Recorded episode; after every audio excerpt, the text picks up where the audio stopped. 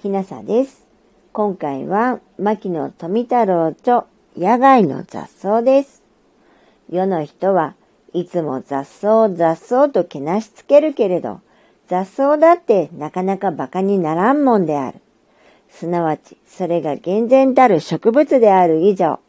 主るなる趣をうちに備えていて、これを味わえば味わうほど地味の出てくるものであると同時に、またその自然の妙高に簡単の声を放たねばいられなくなる。世の人が今少し植物に関心を持って注意をそこに向けるならば、その人はどれほど尊い知識と深い趣味とを獲得するのであろうか。ほとんど計り知られぬほどである。場合によれば美しい麗しい花を開く花草よりもさらに趣味のあるものが少なくない。私どもは植物学をやっているおかげで、普段にこれを味わうことを実践しているので、その楽しみが最も多い。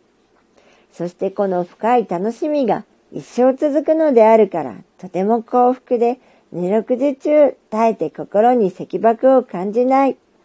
ようこそ我は草木好きに生まれたもんだと自分で自分を祝福している。私はこの楽しみを世の人に分かちたい。それは世の人が今少しく草木に気をつけることによって得られるのである。朝夕に草木を我の友とせば、心寂しき折り節もなす。私は幸いにこの境地に立っている。今、世の人が皆ことごとく我に背くことがあったとしても、我は我が眼前に寂しからぬ無数の愛人を要しているので、何の不縁もないのである。いざ、二三の雑草について少しく述べてみましょう。野外で最も目につくものは竹に草である。あの緑色を帯びた大型の草が群れをなして立っているありさまは、その周りの草の中ですこぶる異彩を放っている。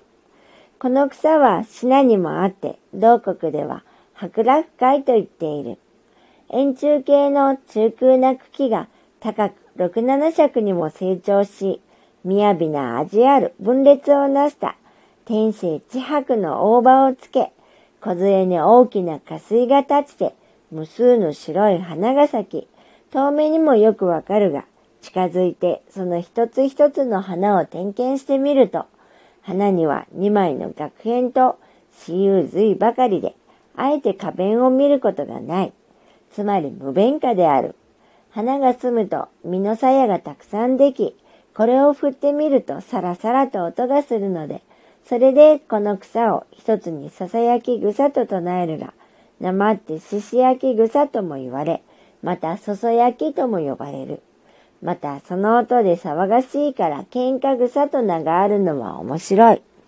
この草を傷つけてみると、肝黄色の乳液が滲み出るので、これを毒草だと直感し、狼草と呼び、誰もこれをめずることをしない植物である。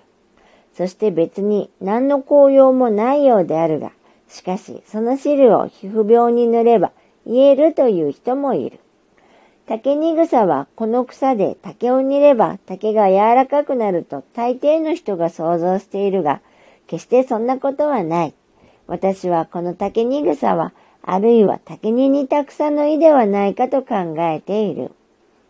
なんとならば、その円柱形の茎が中空で、すこぶるよく竹に似ているからである。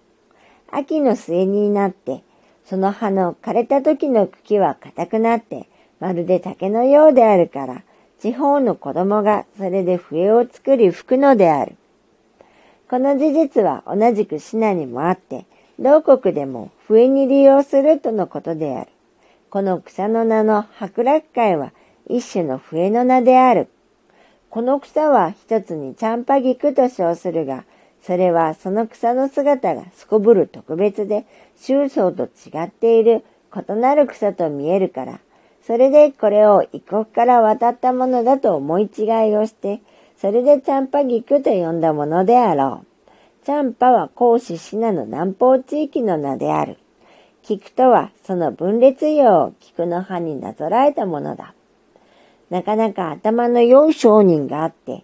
春早くその太い根株へ少し目の吹いたものを町へ持ち出し、大道脇で売っていた。商人はこの草には後にボタンのような大きな花が咲くと、まことしやかに叫んで客足を引くに努めた。